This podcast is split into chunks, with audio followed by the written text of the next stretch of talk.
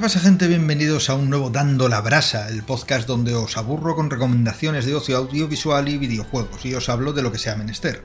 Os recuerdo que este podcast tiene espíritu colaborativo, así que si quieres que hable sobre algún tema en concreto, puedes escribirme en mi Twitter, por email o en iVoox. En la descripción tenéis el cómo, y ahora sin más, voy a daros la brasa.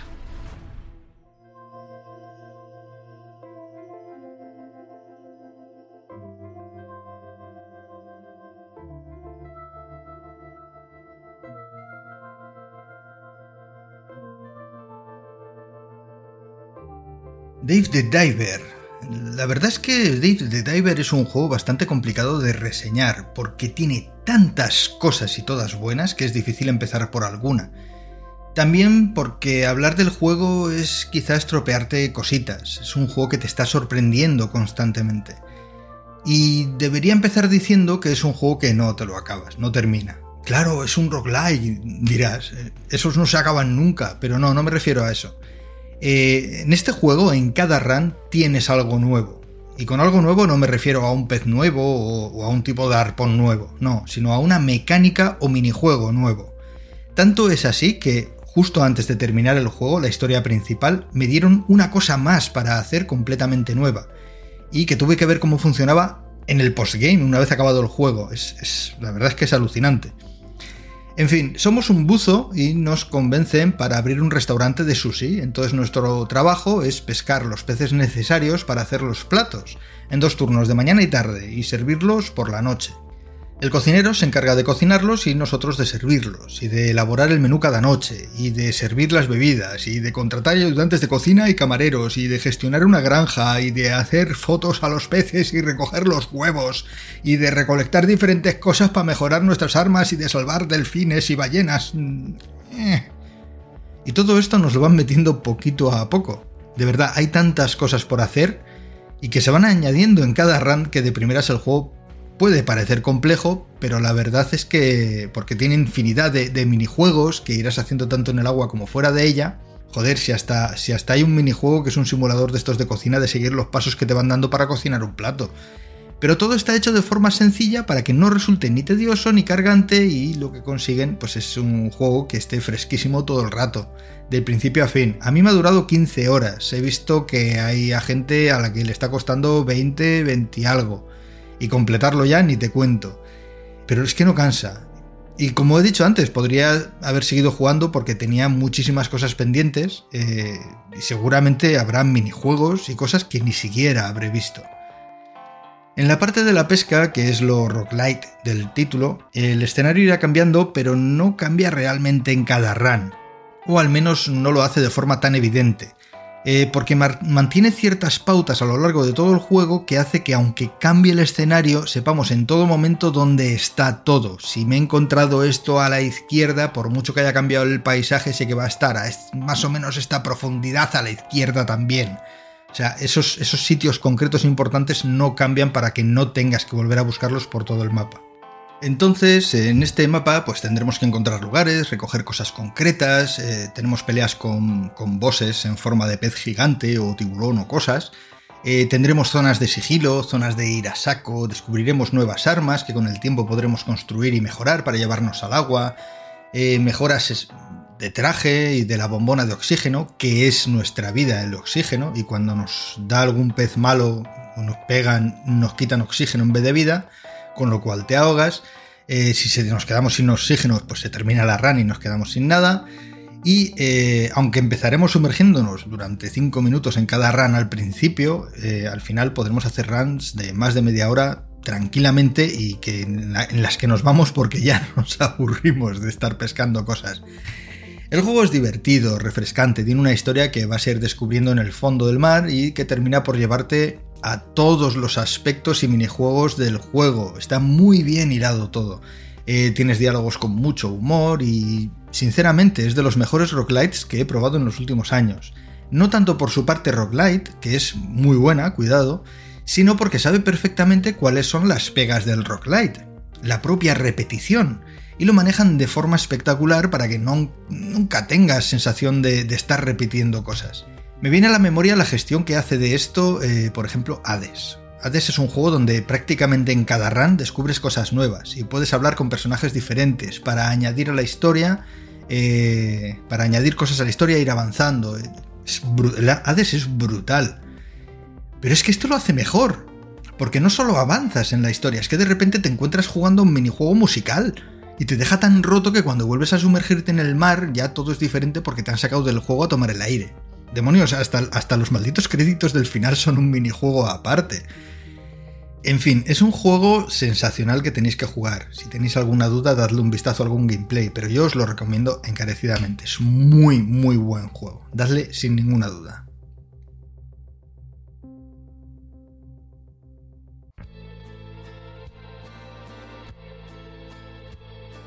Toca hablar de Origen, también conocida como From, eh, una serie de los creadores de Perdidos que tenéis ahora mismo en HBO. He podido ver las dos temporadas que están en la plataforma y quería comentaros qué me parece. ¿Habéis visto Perdidos? ¿Os gustó Perdidos? Pues tiraos a la piscina porque es tan parecida que tengo hasta de vu. A ver, la idea es bastante similar. Eh, en un pueblo del que nadie puede escapar, solo que en vez de ser porque haya tormentas y un mar gigantesco, aquí una vez entras con el coche, si intentas volver a salir aparecerás de nuevo entrando. La diferencia respecto a Perdidos es que aquí tenemos algunos elementos de terror en la serie, sin ser esta de terror, aunque algún sustillo por ahí hay. básicamente por las noches salen unas personas del bosque que en realidad son monstruos que te comen. Si te pillan, pues se te meriendan. Eh, si te pillan fuera de casa. E intentan convencerte para que salgas si estás dentro y te ven o que les abras la puerta. ¡Qué cabrón! ¡Qué spoiler! A ver, no, que estos son los 10 primeros minutos de la serie. O sea, tranquilidad. bueno, pues con esto volvemos a tener una serie como Perdidos con grupos de gente intentando diferentes cosas para escapar, que van averiguando cosas y van pasando cosas por aquí, que les putean y se pelean entre ellos y se crean grupitos que confabulan entre ellos a espaldas de los demás. Vamos, como perdidos. ¿Mejoras respecto a perdidos en esta serie? Pues que aquí no dedican cada capítulo íntegro a un solo personaje y a su pasado. Utilizan esto para centrarse más o menos en poder conocer la historia de los personajes y cómo han llegado al pueblo y por qué pero no es tanto como lo era en Perdidos, que había veces en los que se pasaban un capítulo completo en el pasado de uno. Aquí lo llevan mejor, compaginando bien presente y pasado y saltando entre personajes en un mismo capítulo, lo que lo hace más ameno. Si hay algún personaje que no te interesa un pijo eh, saber su historia, porque te cae mal, no te preocupes que no van a centrarse tanto en él, van, van a ir cambiando poquito a poco. Otra cosa que ha mejorado, que aquí al no estar en una isla desierta y al poder llegar gente en cualquier momento, porque llegan en coche por una carretera desde cualquier punto del país, pues no tienen tantos reparos en matar a gente, lo que hace la serie más interesante, al tener la posibilidad de matar a cualquiera y reponer personajes nuevos. Con lo que la serie eh, al final no se resiente a la larga ni se vuelve repetitiva como a veces ocurría en Perdidos, que hacia, hacia, el final, sobre todo de Perdidos, eh, se tenían que inventar pasados de algunos de los personajes para dedicarles un capítulo porque no tenían más de dónde sacar. Y vamos, no sacaron su infancia porque les daba pereza. En fin, Origen es una serie muy interesante. Si, si te gustó Perdidos, esta te va a encantar. Y si no viste Perdidos, pues mírate un par de capítulos y ya verás de qué pie coge a la serie para saber si te gusta o no. A mí me ha gustado mucho lo que he visto eh, de hecho, la he, devorado con ganas y muy rápidamente. Me he visto las dos temporadas en apenas una semana. Y quiero más. O sea, me, me ha gustado. Yo os la recomiendo. Vosotros haced pues lo que creáis conveniente. Pero mi aviso haya quedado.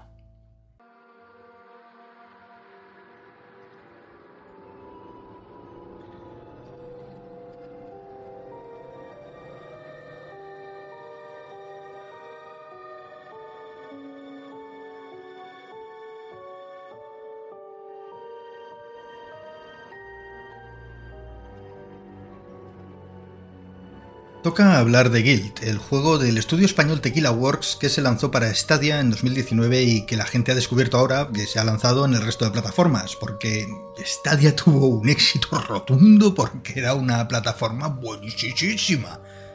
No te sé la ironía. En fin, bromas aparte, he tenido la oportunidad de jugarlo estos días y debo decir que Guild es un buen juego, es un juego de terror y puzzles. De primera, si has jugado Alan Wake, eh, pensarás que es una especie de clon raro. Y sí y no. y, todo lo contrario. La primera mecánica que nos presentan es la misma. Apuntas con la linterna a los bichos y si haces que la linterna se intensifique, te los cargas, ya está. Eh, las diferencias entre ambos juegos luego resultan más evidentes, pero de primera sí suena mucho a Alan Wake.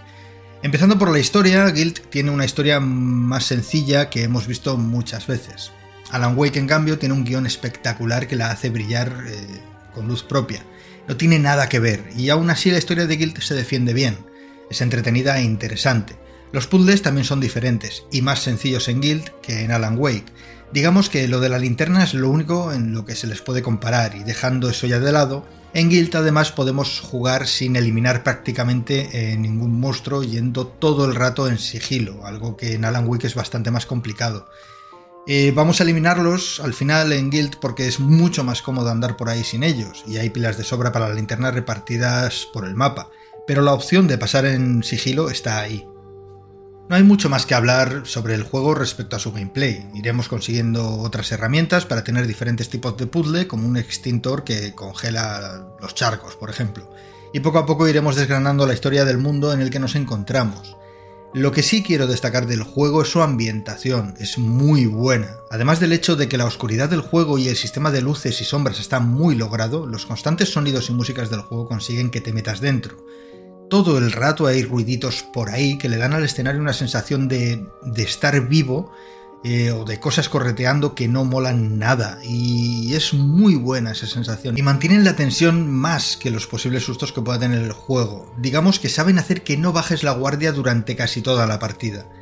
Y poco más os quiero contar de él. Es un juego cortito que dura unas 5 o 6 horas y que os recomiendo jugar si tenéis la oportunidad y os gustan los juegos de ambientación opresiva que están ahí chinchándote los nervios todo el ratito. Está muy bien.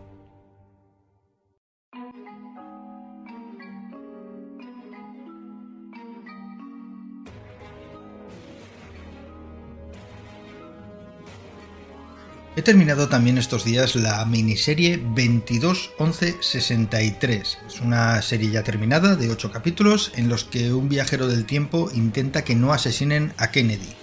La cuestión es que el pasado hace bastante la puñeta cuando intentas cambiar algo, y bueno, la serie va de cómo este tipo vuelve de 2016 a 1960 para intentar evitar el asesinato. Lo que hace interesante a esta serie, eh, respecto a otras de viajes en el tiempo, es que no permite abiertamente que el prota vaya y vuelva a su antojo del pasado. Si vuelve a ir al presente y vuelve de nuevo al pasado, volvería al mismo día de 1960, y todo lo que hubiese hecho en el viaje anterior se desharía completamente. Así que tiene que vivir tres años en el pasado hasta el intento de asesinato, intentando investigar, pues, por ejemplo, si Lee Harvey Oswald era el verdadero asesino, eh, si había un segundo tirador, bueno, ya sabéis, todas estas teorías eh, que hay sobre, sobre el asesinato de Kennedy que están todavía sin resolver. La historia está basada en un libro de Stephen King y es una de esas series que van avanzando de forma reposada, van a fueguito lento.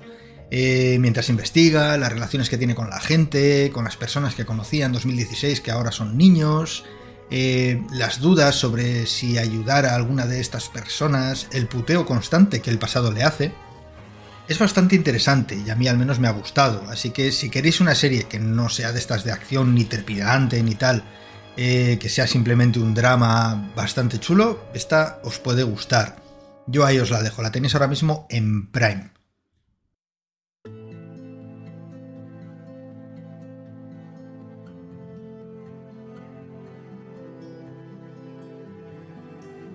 Y quería terminar el programa de hoy con un top un top, un ranking, un lo que queráis. No está ordenado, pero es de lo que va la cosa.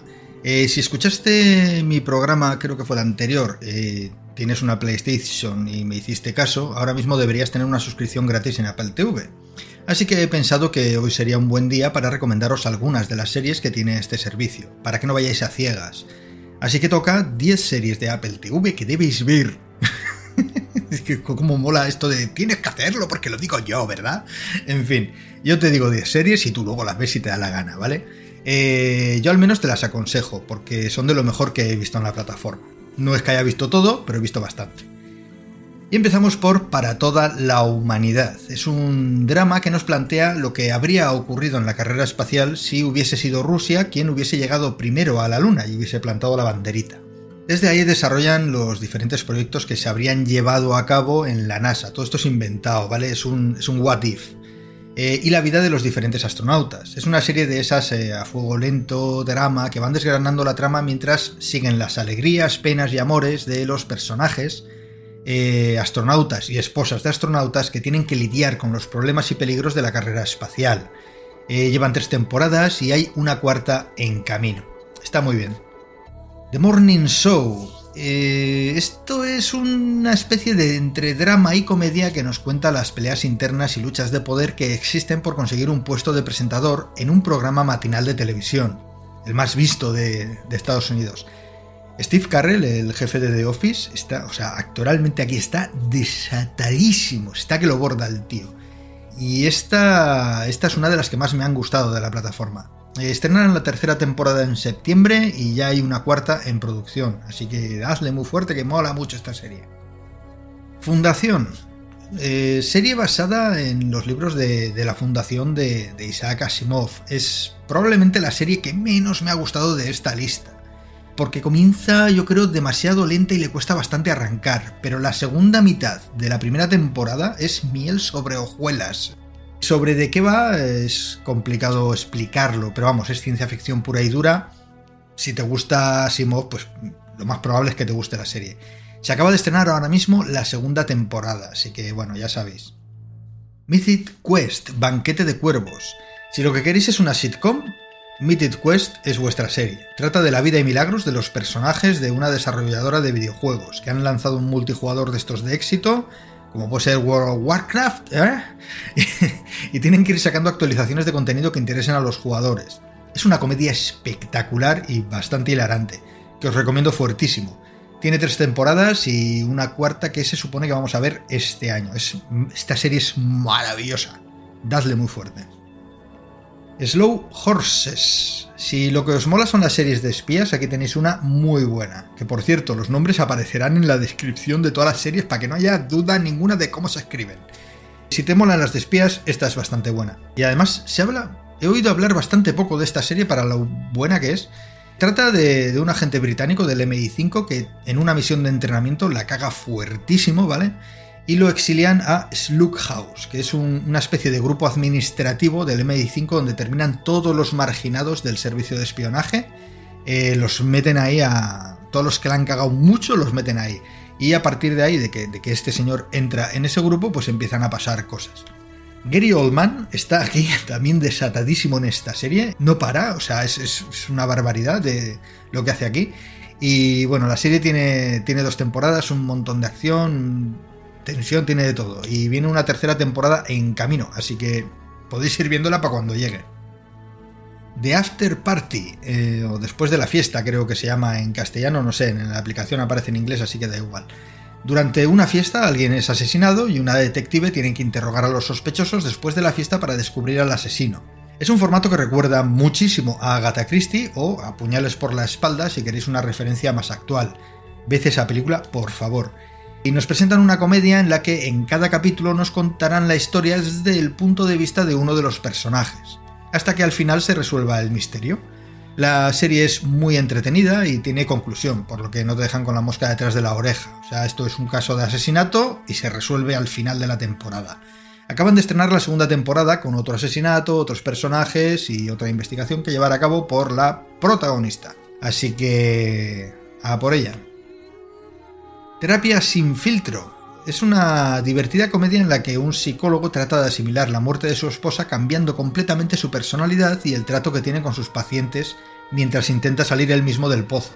Aquí sale Harrison Ford eh, haciendo de mentor psicólogo gruñón y lo hace perfecto. Y, nada, dadle un tiento. Eh, la han renovado para una segunda temporada y tiene varios premios, así que eh, la verdad es que es divertida. Mola también esta serie.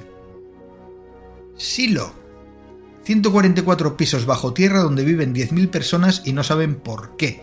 Toda la historia de 140 años hacia atrás ha sido borrada y nadie recuerda nada del mundo exterior. Con esta premisa nos presentan una historia de misterio y descubrimiento en la que algunos personajes intentarán averiguar qué es el silo donde viven y por qué están ahí encerrados.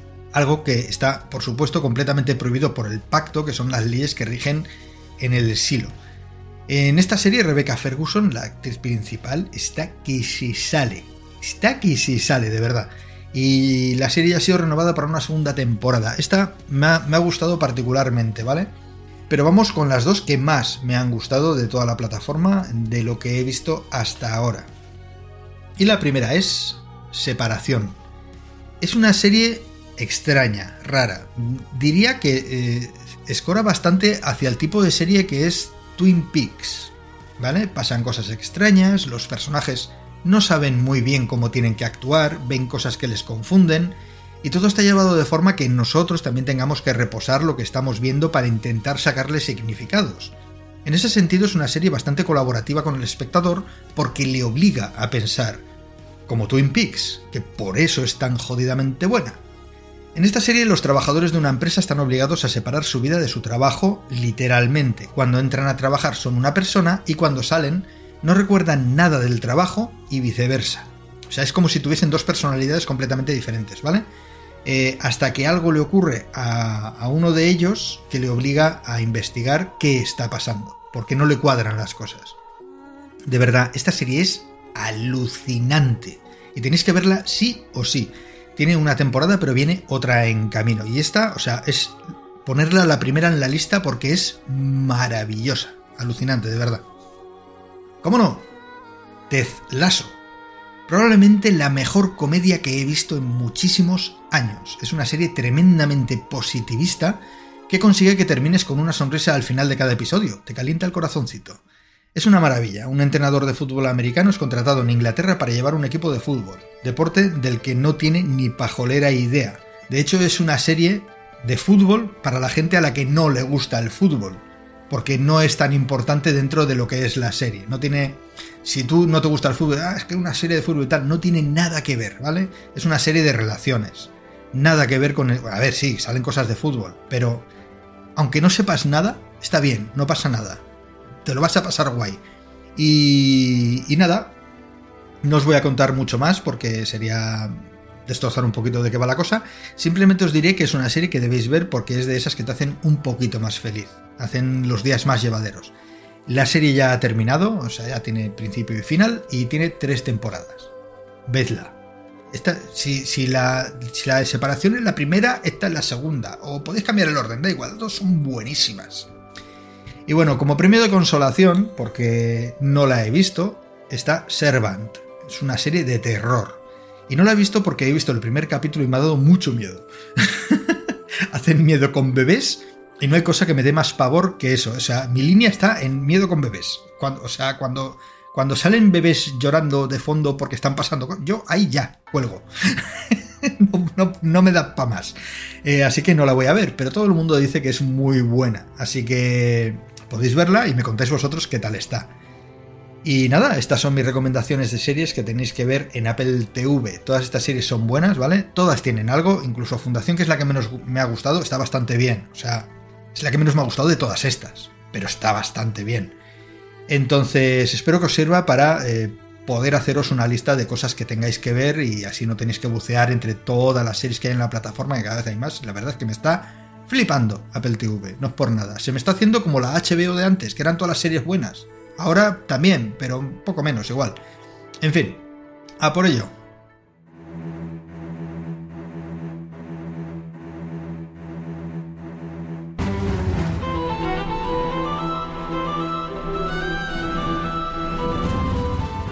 Y hasta aquí este capítulo de Dando la Brasa. Espero no haber sido demasiado pesado y que os hayan gustado las recomendaciones.